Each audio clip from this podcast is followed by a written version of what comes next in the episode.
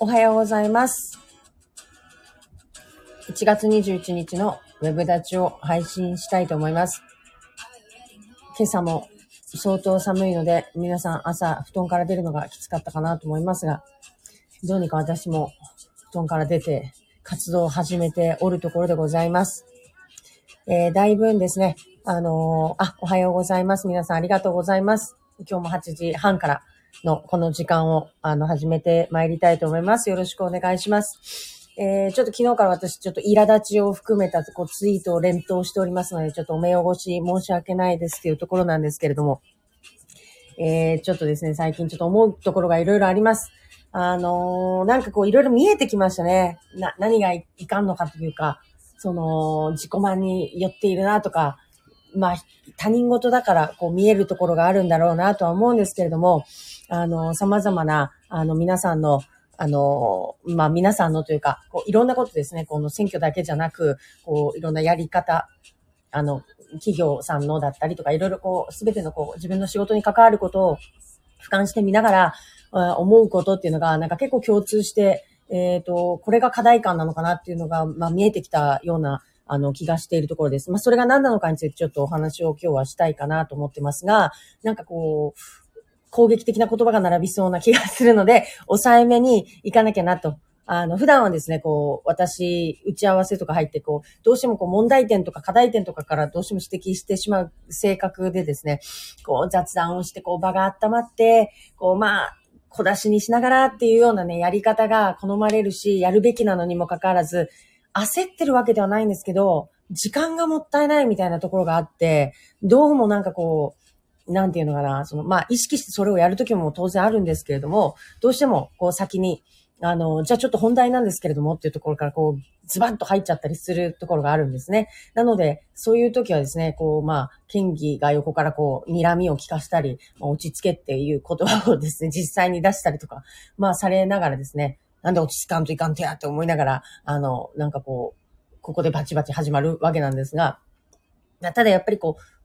なんだろう、何かをうまく、その、活かせるためには、当然、やり方が大事なんですよね。で、私はそれを分かっているんだけど、どうしても自分ではできないっていう。で、人がその、まずいやり方でやってると、うわ、やり方まずいばっかやねと思ったりするんですが、自分が一番できてないっていうことに今結構なったりしてます。で、やっぱ時間がない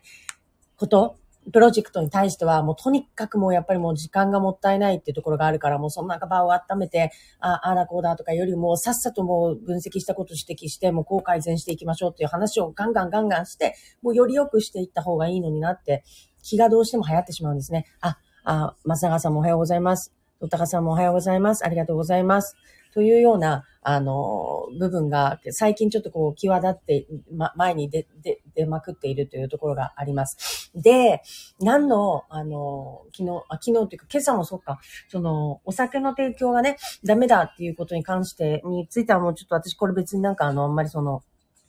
やめときゃいいのにつぶやいちゃったところがあるんですけど、ちょっとだけ触れておこうかなと思ったのは、ちょっとあるものをちらっと見た時に、その、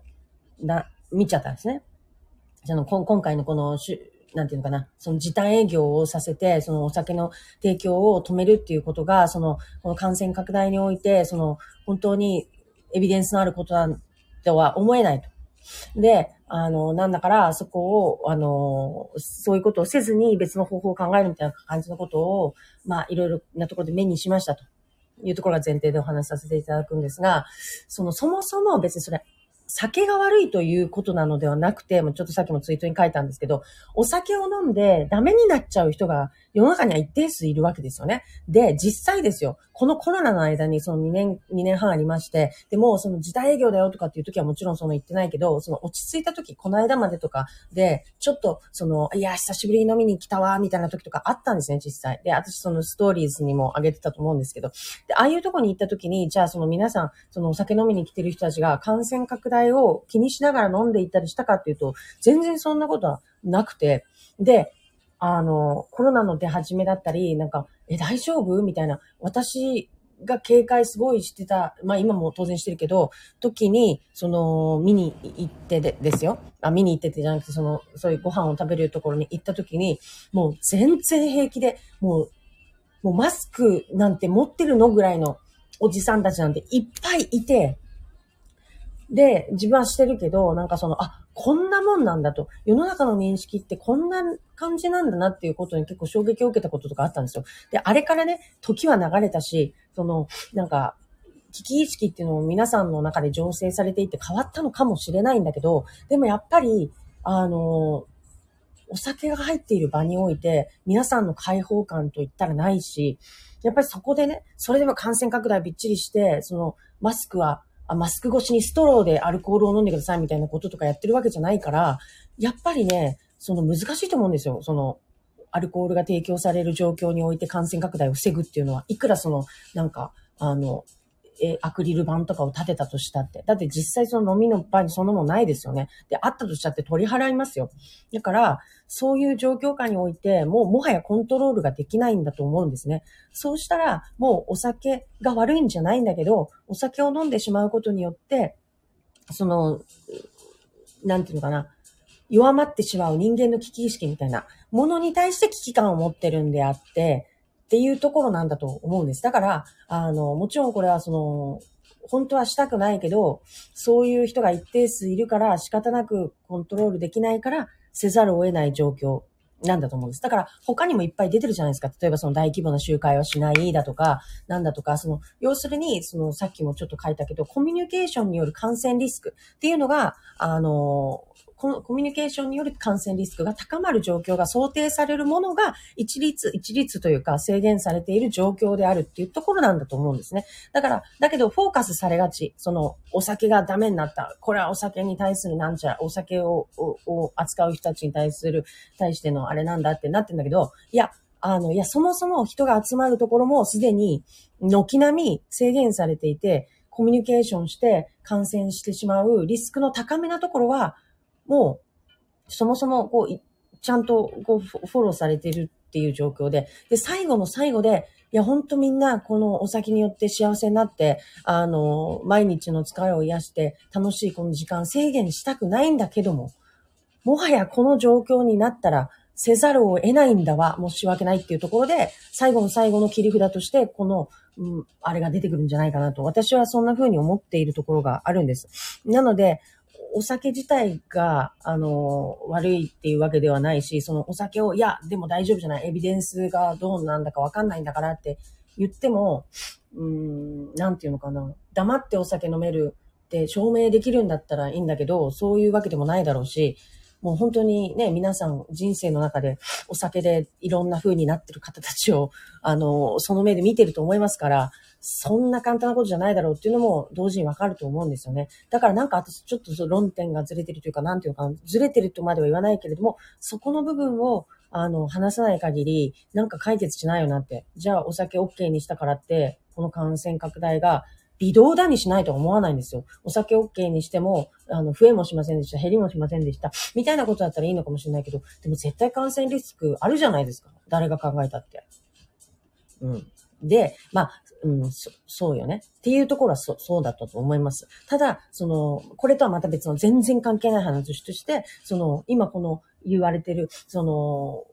新型コロナウイルスっていうのが、当初言われてたような、その、なんていうの、毒性の強いっていうか、その重症化しやすいもので、その本当に恐れるべきものなのかどうなのかっていうことはまた別に議論しなきゃいけないことなんだと思うんですよね。だから、そこがなんかこう、境目がぐちゃぐちゃになってしまってるような気がする、ような気がするんですね。だから、その今回のこのオミクロン株なのか、その今流行ってるこの、えっ、ー、と、新型コロナ自体が、そんなに恐るるに足らずなのかもしれないじゃないですか。その私たち知られて、知らされないだけで。で、そこのところ、そんななんか肌感があるから、なんか、あのー、何？種類の提供？お酒も OK にしちゃったって、もう大丈夫なんじゃないの？みたいな風な話なんだとしたら、それはそれでまた別に議論されなきゃいけないことなんだなと思うので、ただ、その、菌が強かろうが弱かろうが、酒に酔ってダメになる人がいるっていうことは、これは事実だから。これはだから最後の最後の切り札としてもう出さざるを得ないものなんだっていう認識をなんか持ってほしいなって。あ、なんかここまで言っちゃうとちょっと結構強烈ななんか意見になっちゃうからなんかあんまり良くないのかもしれないんだけど、なんか、そうするとなんかこうお酒に弱い人に弱い人は差別されるのかとかってなんかわかんない方向に行っちゃいそうなんですけど、でも実際にそのコミュニケーションによる感染リスクっていうのは高いっていうのは誰にもわかることなので、そこをどうカバーするかっていうことを考えて話をしてほしいなって思います。その、エビデンス云々っていうよりかは、もうエビデンスあまりにも見てきたでしょ？だって、酒によって、えー、もうわーってなっちゃう人。もうあ、あれがもうそもそもの証拠で私たちの記憶の中にあるじゃないですか。もうあれはもう感染リスクそのものですよね。で、吐砂物とかもある中で、それをなんかこう、ね、あの、あれしなきゃいけないとかって、もう、なんだろう、感染の、なんか海の中に行ってしまうぐらいのことなんだろうなって思うので、それはそれ。だけど、その、今流行ってるものが、その、強いのか弱いのかみたいなところは見極めるべきだと思うし、それってその、この間もお話ししたように、その、なんとか株のね、あの、遺伝子番号みたいなのがついてるんですね。H5、えー、A6 なんとかとかってなってんですよ、確か。なんかそんな不幸なことを教えていただいたの。で、えっ、ー、と、この H が2の時は、H1 はそんなに感染力はないんだけど、えっ、ー、と、A1 だったらすごくあの、重症化しやすいんだよと。だから、これは感染症対策だけ守ってれば、どうにか、あの、拡大までは防ぐことができる。だけど、かかると重症化しやすいから、そういう意味で気をつけなければならない。じゃあ、これは H2 だったら感染力が強い。だけど、えっ、ー、と、これは A2 なので感染力は弱いから、あの、感染爆発みたいな風には広がるんだけれども、そこまで、その、あの、なんていうのかな。なんかいろんな器具をつけて、すごく重症化して大変病床逼迫みたいなほどになるようなものじゃないんだよ、とかね。それってもうすでに分かってるにもかかわらず、なんか知らないけど情報が出てこない？から、うんと、分かってるし、皆さんその現場で働かれてるからとは知ってるんですよね。だから、そこを、あの、今回の、あの、天気予報じゃないけど、あの、インフルエンザでしてますよね。あの、こ今年は何型が流行りますみたいな。そんなことをもうしていかなきゃいけないんだなと思います。で、私はその2類が5類がとかっていうことはちょっとよくわからないんで、あの、生意気なことは言うつもりはないんですが、あの、お酒のことと、その、広がっていく、今流行ってるやつが、どういう毒性のも、どういう、毒じゃないよね。あの、強さで、どう、うんぬんかんぬんっていうところはまた別で話さなきゃいけないところなんだろうなっていうところです。で、これでおしまい。で、なんかまた別のところですごい最近すっごく思うことがありまして、というのが、あのね、あの、マーケティングの話をこの間もちょっとしたかもしれないんですが、やっぱね、今、この話題がどんな風にその受け止められているのかっていうことっていうのかな？に対して、その世間と自分の理解との間にズレがあるととんでもねえことになるってことを最近すごく感じるんです。というのはどういうことなのかっていうと、なん、あの、例えば、まあ選挙とか見てると思うんですが、例えば、あの、本当はね、すごく風当たりが強いとするじゃないですか。私が、じゃあ私が立候補しますと。で、立候補者です。知事選出ますということになるじゃないですか。で、その私の周りにいる人たちはね、私のことが大好きだとするじゃないですか。まあ、押すぐらいだから。すると、いや、大丈夫、大丈夫。山中さんいけるいけるみたいな感じで、あの、思っちゃう。で、周りもみんなそういう人たち固められてるから、あ、いけんじゃね？ってなっちゃうんですけど、なると思うんですよ。なんだけど、その本当は、その、全然私のこと知らない人たちとか、あの、私がある程度奇数を重ねてたりとか、ある程度経験があるってことを前提にして聞いてくださいね。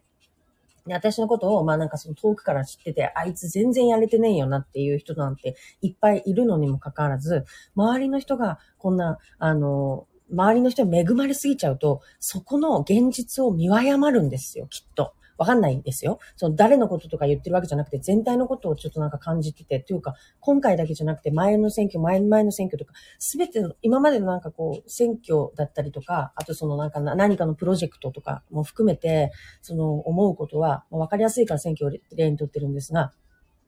やっぱりそこの、あの、現実にある、えっ、ー、と、温度と、実際にやってる側の温度との間に温度差があると、本当に恥ずかしいことになるっていうのをすごく思います。で、例えばですけど、私が、その、実はね、その、その、えっ、ー、と、追い風じゃないのにもかかわらず、私たちの中では、わあ、なんか追い風ムードみたいな風に思ってて、でも、実際にはあんまり好かれてなかったとすると、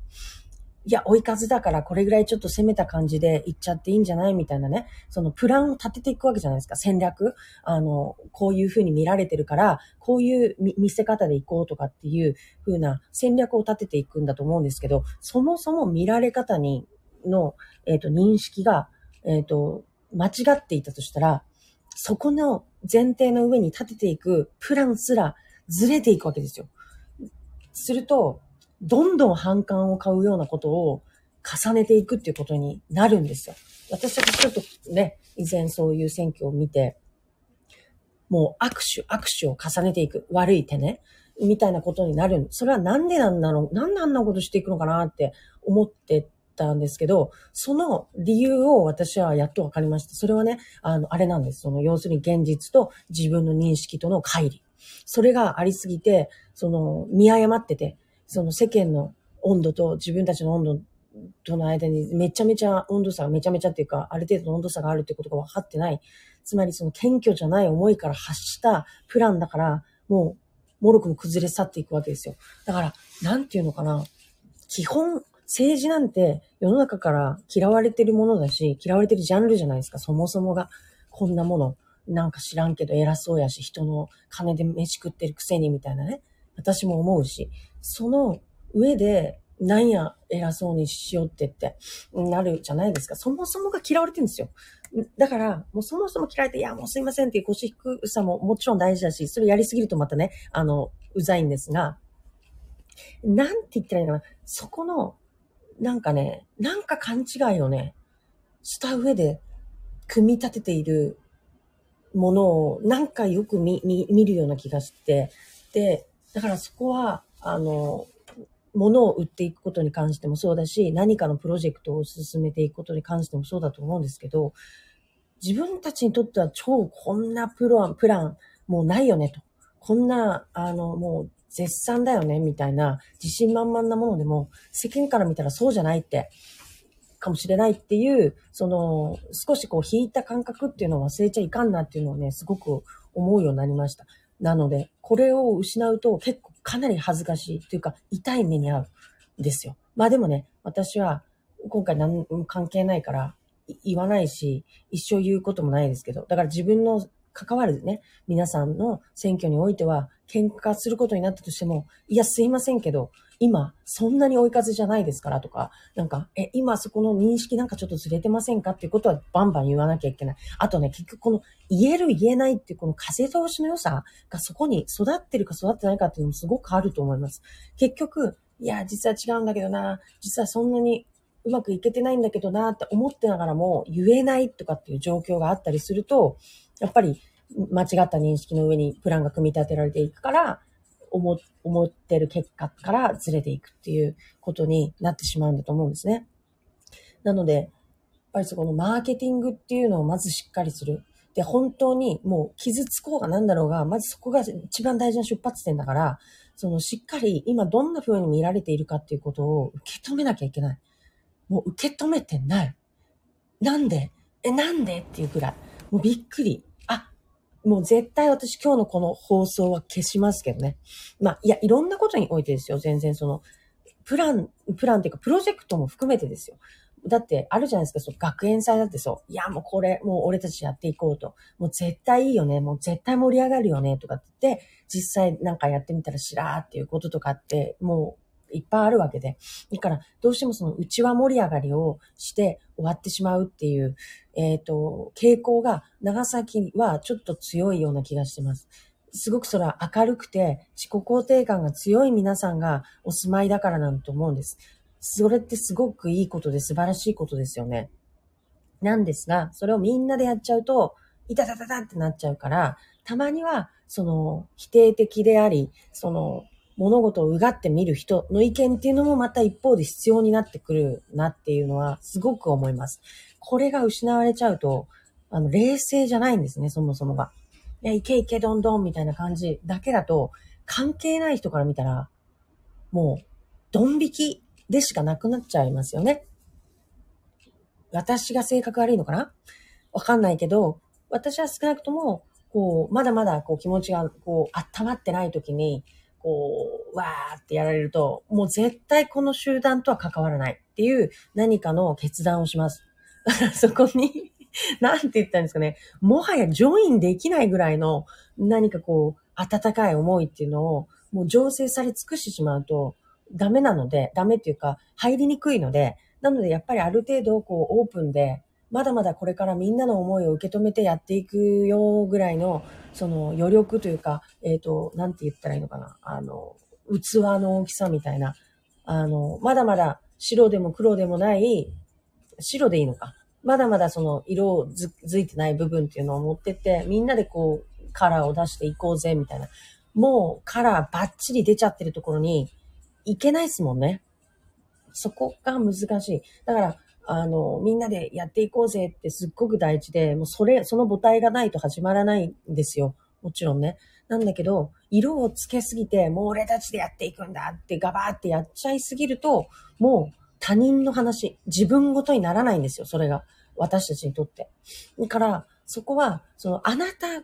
が主役なんですよね。やっぱり、その、ことを忘れたらいかんなと。なんていうかな。その、申し訳ないんだけど、その、言ってダメなのかもしれないけど、やっぱその、夢を語ってほしいって言われてたんですよね。その、あの、記事に載ってましたけど、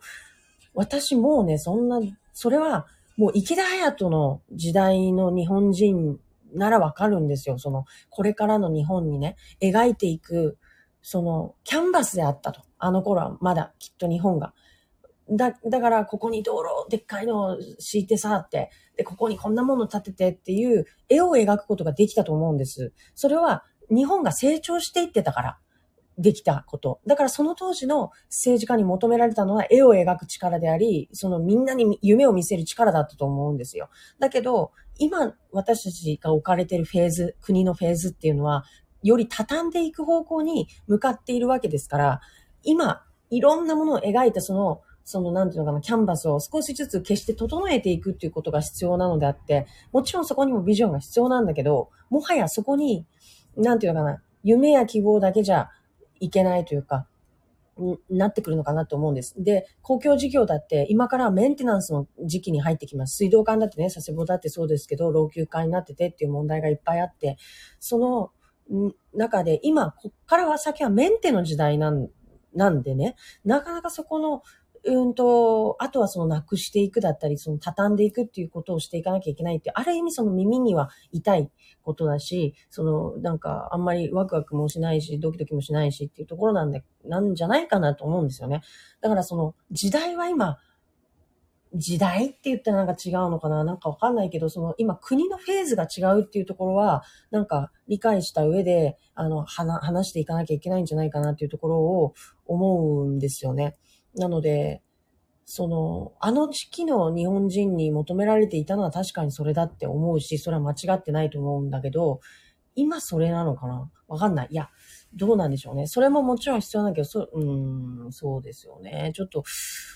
そこがですね、その、必ずしもそれなのかなっていうところが、あの、私の思うところではありますね。その、で、まあ、それよりかは、今ね、やっぱ子供たちがね、そんなに夢を描けなくなってるってことの方が私は問題なんじゃないかなと思っていて、私の夢や、本当お、おじさんの夢はどうだっていいんですよ、はっきり言って。そんなものはね、お友達にでも話したらいい。そんなことよりも、小さい子供たちとか、その若い子たちが今この世界に夢を描くな、けなくなってるってことが、の方がすごく由々しき問題なんだと思うから、そ、そ整えるっていうことをなんかしなよって。あんたの夢じゃなくてさって。なんかもう、なんつうのかな、そこのなんていうのかな、もうやっぱ主役感をね、あまり出さない、あま、出すなって言ってんじゃないんだけど、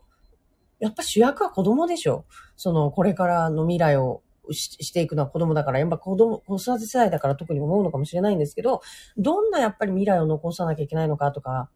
っていうことしかやっぱ考えないですもんね。その親、親だから。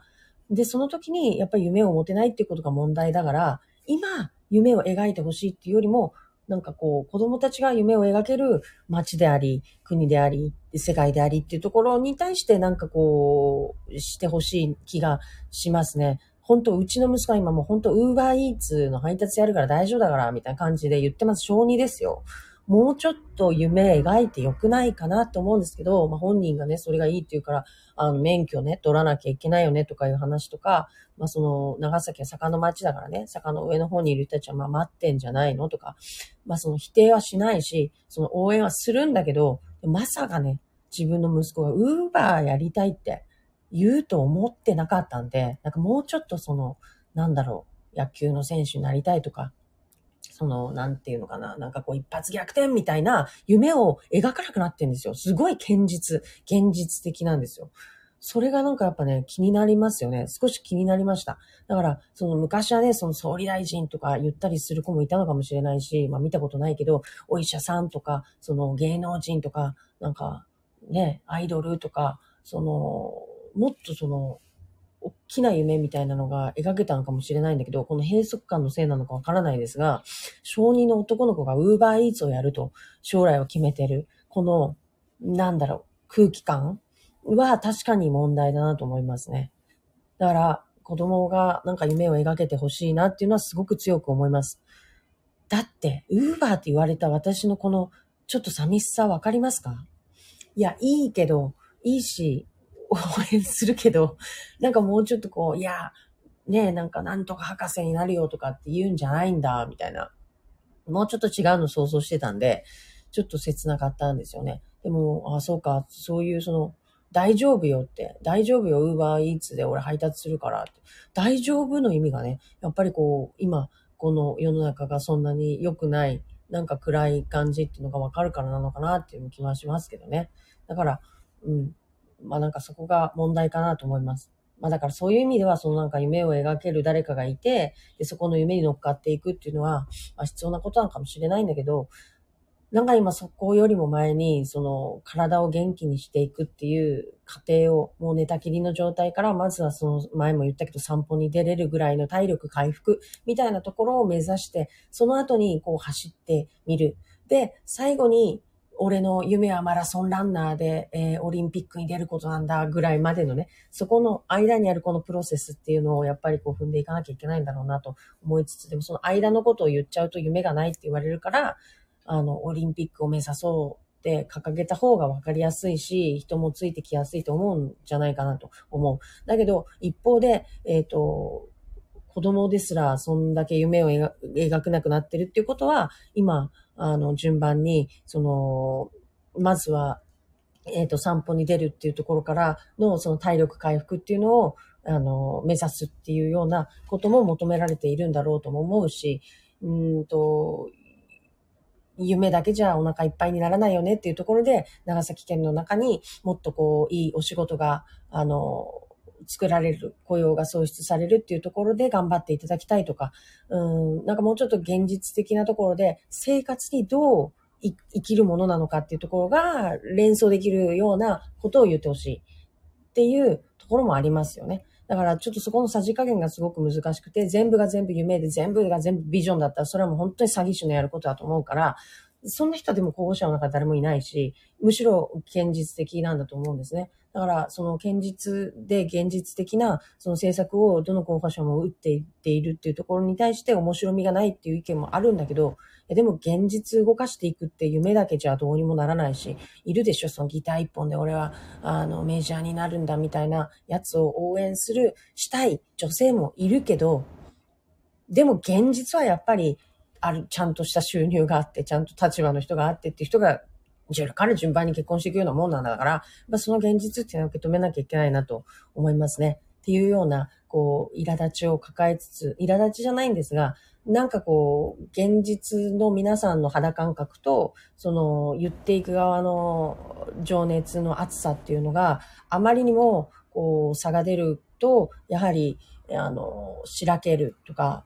風が変わってくる、なんか、ものにもなり得るんだなっていうふうに思うので、ここは気をつけていきたいなって思います。まあ私が気をつけることじゃないんですけど、もう私は今偉そうに本当評論家ぶって言ってるだけなんで、あの、無責任にね、言わせていただいてるっていうところなんですけれどもね。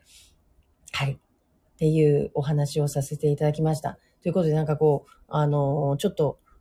しばらくの間はですね、こんな感じで、あの、いろんなものを見ながらそうじゃないやろうとか、あそうだそうだとか、なんかこう心の中で皆さんもいろんなものを目にしながら、あの、思いを持つと思うんで、その興味を持っていただくってことはすごく大事だからですね。まずはそこで、いろんな思いを持ったら、それも恐れず出してもらいたいなと思います。それを教えていただくことで、そのなんか、あ、こういうふうにも思われてるんだっていう、その現実とのすり合わせができて、より正しいそのプランが立てやすくなっていくんだろうなっていうふうに、あの、感じているところです。です。なのでね、あの、意見言うのは結構怖いんですけど、まあ、言わなきゃわからないですもんね。で、あの、そう、最後にちょっと1分だけもらうとすれば、そのパフォーマンスを嫌う人もいて、その政治においてとか、でもパフォーマンスは絶対義務だと思うんですよ。その、だって興味持ってもらわないと、みんなを巻き込んでいけないし、その地味にやって気づかれないようにだけやるっていうのは、やっぱりその、ちょっと違うなと。だから、その、例えば私は一番国民民主党が近いので、国民民主党の党首である玉木さんとかは、もうすべてのこう SNS ツールを、アカウントをもうフルに活かして、あの、見てもらうという状況を作っていますね。で、その YouTube もだし、その Twitter でもバンバン発信されていて、で、あの、ある意味そういう意味では、その、YouTube、永田町の YouTuber ってご自身でも言われて、パフォーマンスって言われるのかもしれないけど、まず見てもらわなきゃ。だって投票率こんなに低いんだから、そのね、よ、よそのさ、8割、9割とかって行く国に比べて、4割とか5割だったり、その田舎はね、すごい高いんですけど、やっぱり都市部になるとガタッと下がってしまう。この状況をやっぱ変えていくには見てもらうことを始めなきゃいけないじゃないですか。で、国民民主党の中にはその伊藤孝恵さんっていうその副代表の方もおられて若い方なんですけれども、女性で、ママさんで。で、その自分はその政治家の、えっ、ー、と、働きっていうのが見えるように窓を開けたんだと。小さい小さい窓を開けたんですって。それが YouTube のチャンネルなんですって言われて、もう生活とかをもうもろに見えるようなぐらいで発信をされてるんですね。お子様たちも出ておられるし。それに対していろんな意見もあるけど、まずは自分が窓を作って政治家ってどんな仕事なのかとか、政治って何なのかっていうことを発信して見てもらって知ってもらうことをしない限り、あの、誰も興味も持ってくれないし、いいっていう意見も悪いっていう意見も出ないっていうこと自体の方が良くないんだって、きっと思ってもらえると思うんですよね。だから本当それはそうで、いいでも悪いでもないって、そのね、愛の反対は無関心とかっていうように、無関心であられることの方が問題だと思うから、やっぱりある程度そのパフォーマンスをしていくっていうことは絶対必要や。これ毎朝やってるのも、なんかどうにかその窓を開けて、で、発信もそうですけど、そのパフォーマンスに偏ってるように見えるようなとこもあるんだけど、伝えなきゃわかんないし、何してるかなんて、だって私が魚連に行ってることが知らないじゃないですか。言わなきゃね。だから、そのそういうことをやっぱり、え、あの人、なんかあのなんか派手な感じで、なんかなのになんか意外と魚連とか行っちゃうんだみたいな。いや、よくわかんないけど。そうなんかなんかそういうところとかもですね、やっぱ伝えていかなきゃわからないっていうところで、あのー、やらなきゃいけないし、伝えることは絶対必要ですね。だから伝えることをおろそかにする人は私はやっぱりダメだなと思うし。